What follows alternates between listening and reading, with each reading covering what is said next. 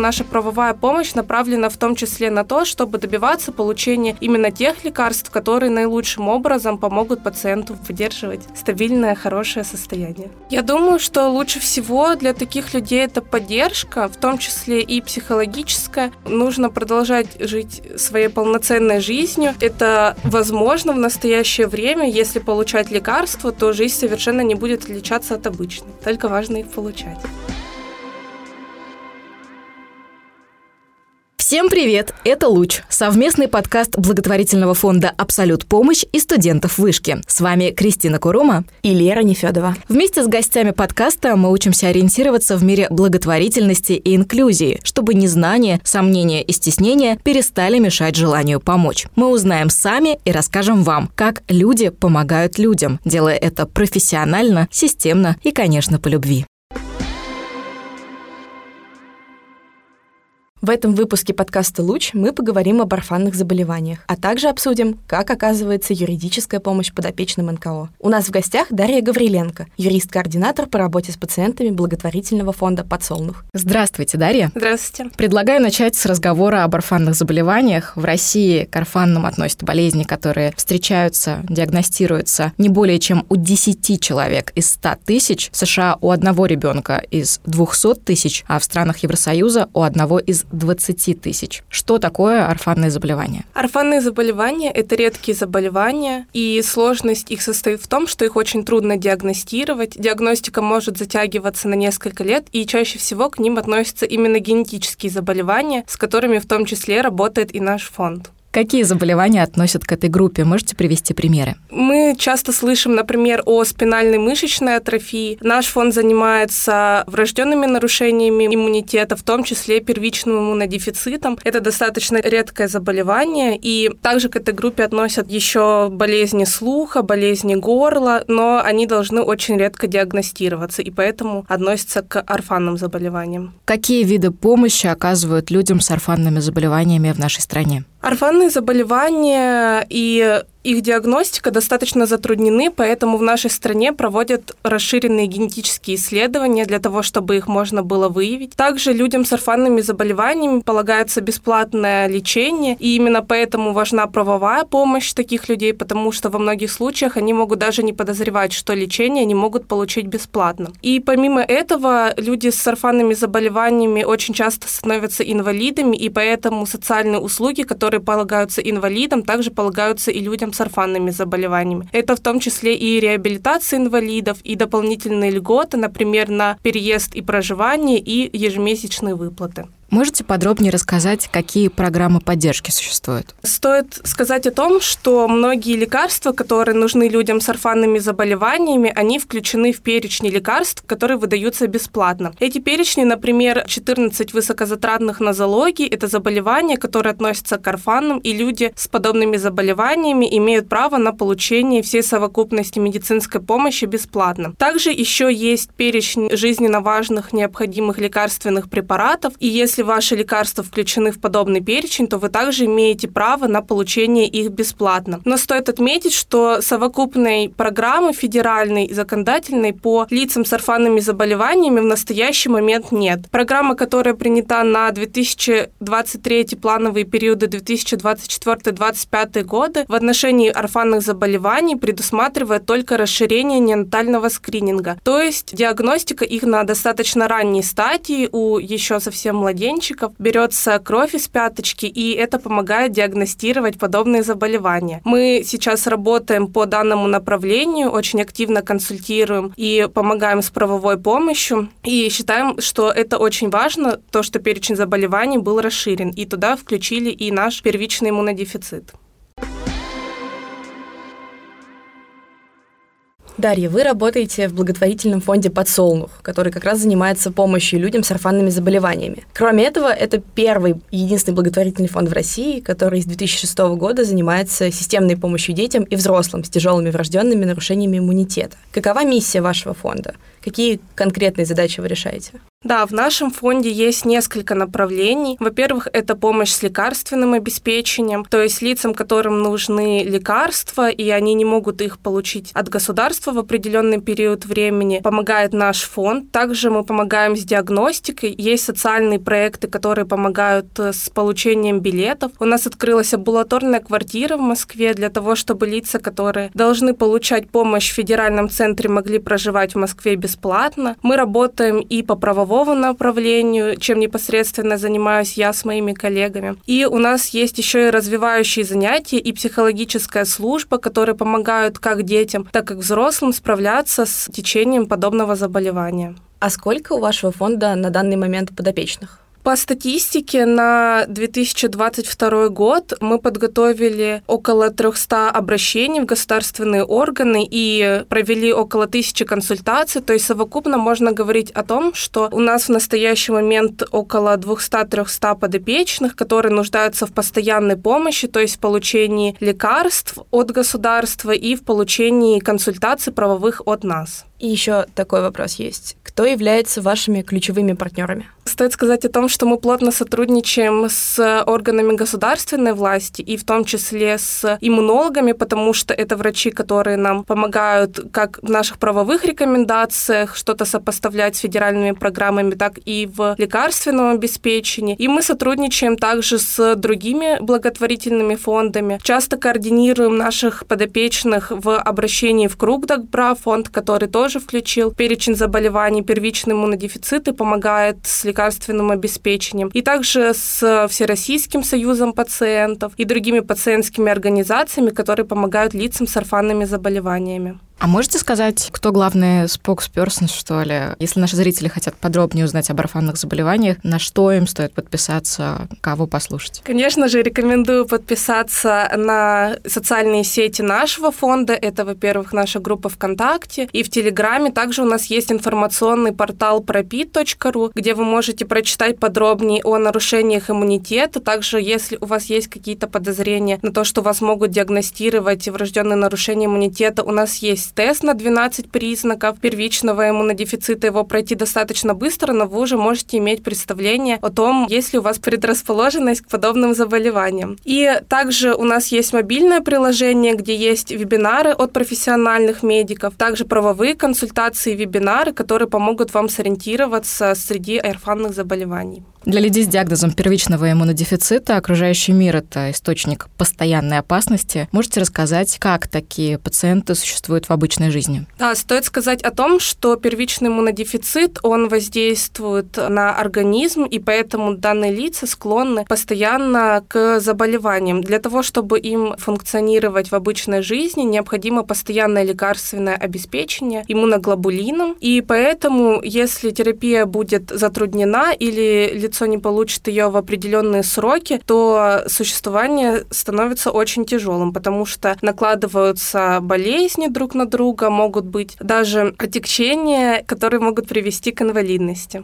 Что им требуется из специальных средств для того, чтобы окружающий мир был не таким опасным? Во-первых, им необходимо постоянное лекарственное обеспечение и в том числе иммуноглобулином. Для того, чтобы им поставить диагноз, необходимо посетить федеральные медицинские учреждения, в том числе, например, Рогачева, где им рекомендуют необходимую медицинскую помощь, проконсультируют и укажут, какими должны быть шаги по лечению. Но терапия должна быть регулярной и постоянной, и поэтому если человеку предлагают, например, лекарство, которое ему не указано в федеральном центре, могут возникнуть тяжелые побочные эффекты. Очень тяжело у нас сейчас добиваться получения лекарств именно по необходимому торговому наименованию. Часто рекомендуют аналоговые средства, которые пациенту могут не подходить и приводить к серьезным побочным эффектам. И поэтому наша правовая помощь направлена в том числе на то, чтобы добиваться получения именно тех лекарств, которые наилучшим образом помогут пациенту выдерживать стабильное, хорошее состояние. Если я знаю, что у человека рядом есть такой диагноз, что я могу сделать, чтобы ему не навредить, и как с ним взаимодействовать, чтобы не стало хуже? Я думаю, что лучше всего для таких людей это поддержка, в том числе и психологическая. Наш фонд тоже занимается психологической поддержкой. У нас есть, например, подростковый клуб для детей, которые с этим столкнулись. И очень важно говорить о том, что эта болезнь, она свойственно как взрослым, так и детям, и поэтому нужно продолжать жить своей полноценной жизнью. Это возможно в настоящее время, если получать лекарства, то жизнь совершенно не будет отличаться от обычной. Только важно их получать. Как проходит госпитализация таких пациентов?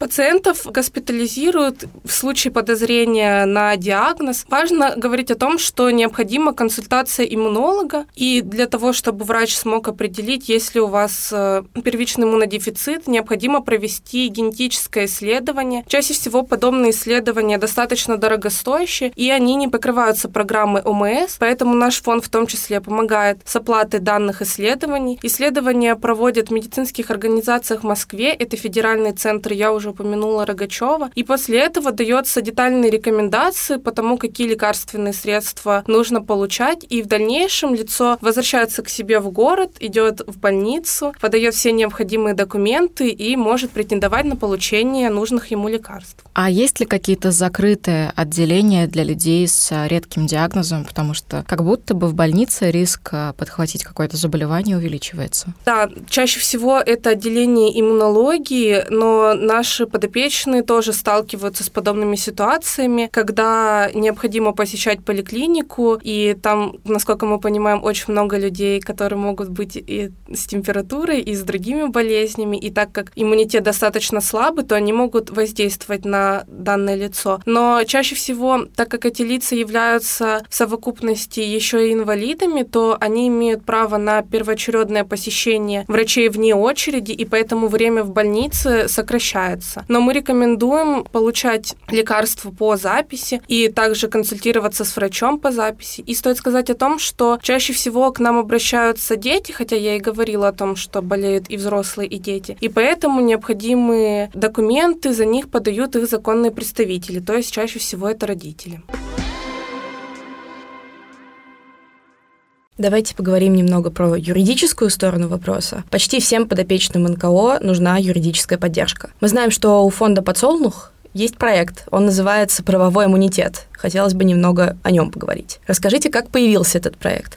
Да, стоит сказать о том, что юридическая поддержка нужна действительно почти всем подопечным НКО, потому что в большинстве случаев, когда лицо сталкивается с диагнозом, оно не имеет никакого представления о том, какие у него есть права и какие есть обязанности у лечащего врача по отношению к нему. То есть данные лица могут даже не подозревать, что они могут получить нужную им помощь абсолютно бесплатно. Именно на это и направлена юридическая поддержка, в частности, нашего НКО. Наша правовая служба занимается несколькими аспектами вопросов. Во-первых, это помощь и консультирование по лечению и лекарственному обеспечению, консультации по установлению инвалидности, так как я уже сказала, что у людей с врожденными нарушениями иммунитета чаще всего диагностируют инвалидность, помощь по социальным гарантиям. И в последний год у нас открылось новое направление, это консультирование по вопросам дородовой диагностики, в том числе пренатального и преимплантационного скрининга.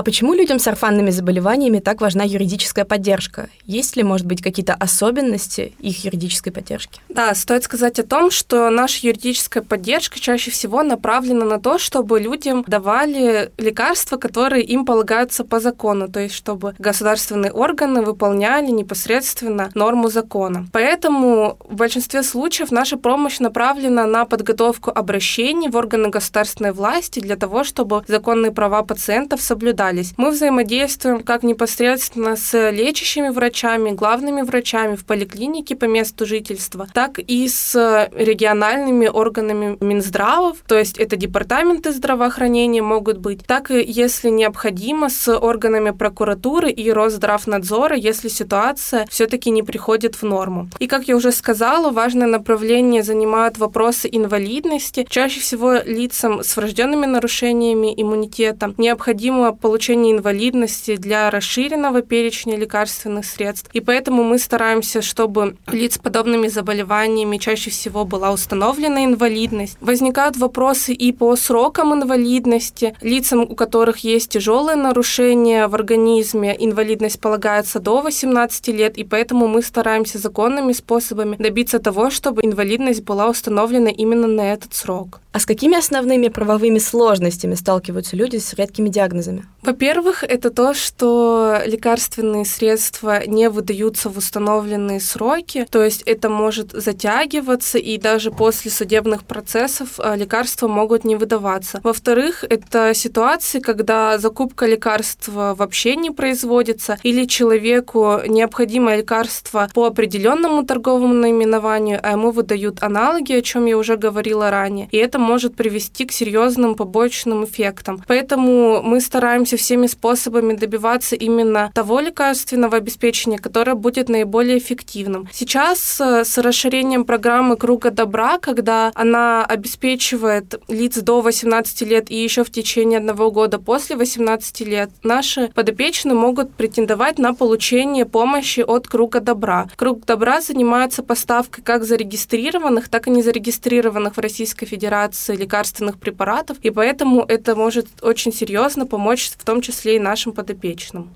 А расскажите про несколько кейсов, которые часто встречаются в юридической практике вашего проекта? Я могу даже рассказать про достаточно интересный кейс, который произошел сравнительно недавно. К нам обратилась законная представительница девочки, которая болеет первичным иммунодефицитом, и у них возникли сложности с получением квартиры по инвалидности. Это достаточно нестандартный кейс, потому что не так часто люди сталкиваются с тем, что помимо того, что у лица установлен диагноз, у них еще еще есть э, проблемы с обеспечением жильем. И мы старались всячески помочь, предложили, во-первых, проживание в нашей амбулаторной квартире в Москве, и, во-вторых, юридическую помощь. Мы взаимодействовали с Федеральным центром Рогачева для подготовки рекомендаций для данного лица и ее законного представителя, и также направили необходимые письма и документы губернатору Ярославской области, в которой проживает данная подопечная, для того, чтобы ей в скорейшем времени предоставили или жилое помещение, потому что ситуация достаточно затруднительная, и с таким серьезным диагнозом невозможно проживание в необустроенной квартире, но наши законодательные акты и программы, к сожалению, не устанавливают первичный иммунодефицит в качестве основания получения жилья вне очереди, и поэтому мы со своей стороны способствовали тому, чтобы это произошло как можно скорее. Сейчас все находится в процессе, поэтому пока нельзя похвастаться положительным результатом, но я надеюсь, что все закончится закончится наилучшим образом. А можете рассказать про взаимодействие фонда «Абсолют помощи» и «Подсолнуха»? Насколько я понимаю, мы взаимодействуем достаточно плотно и продуктивно. Абсолют помощь предоставляет нам необходимые гранты, и поэтому мы координируем нашу деятельность вместе с Абсолют помощь. Насколько вы можете судить по нашим социальным сетям, часть вебинаров и иных проектов реализуется именно при поддержке Абсолют помощь. И я думаю, что эта работа продуктивная с обеих сторон, и мы надеемся и на дальнейшее сотрудничество. У нас в гостях была юрист-координатор по работе с пациентами благотворительного фонда «Подсолнух» Дарья Гавриленко. Дарья, спасибо вам большое за этот интересный информативный разговор. В следующих выпусках мы продолжим разбираться в благотворительности и инклюзии. Чтобы ничего не пропускать, подписывайтесь на подкаст «Луч» на удобной для вас платформе и в Телеграме. Все ссылки можно найти в описании. Ставьте оценки и рассказывайте о нас своим друзьям. Так вы поможете привлечь внимание к теме благотворительности и помощи людям.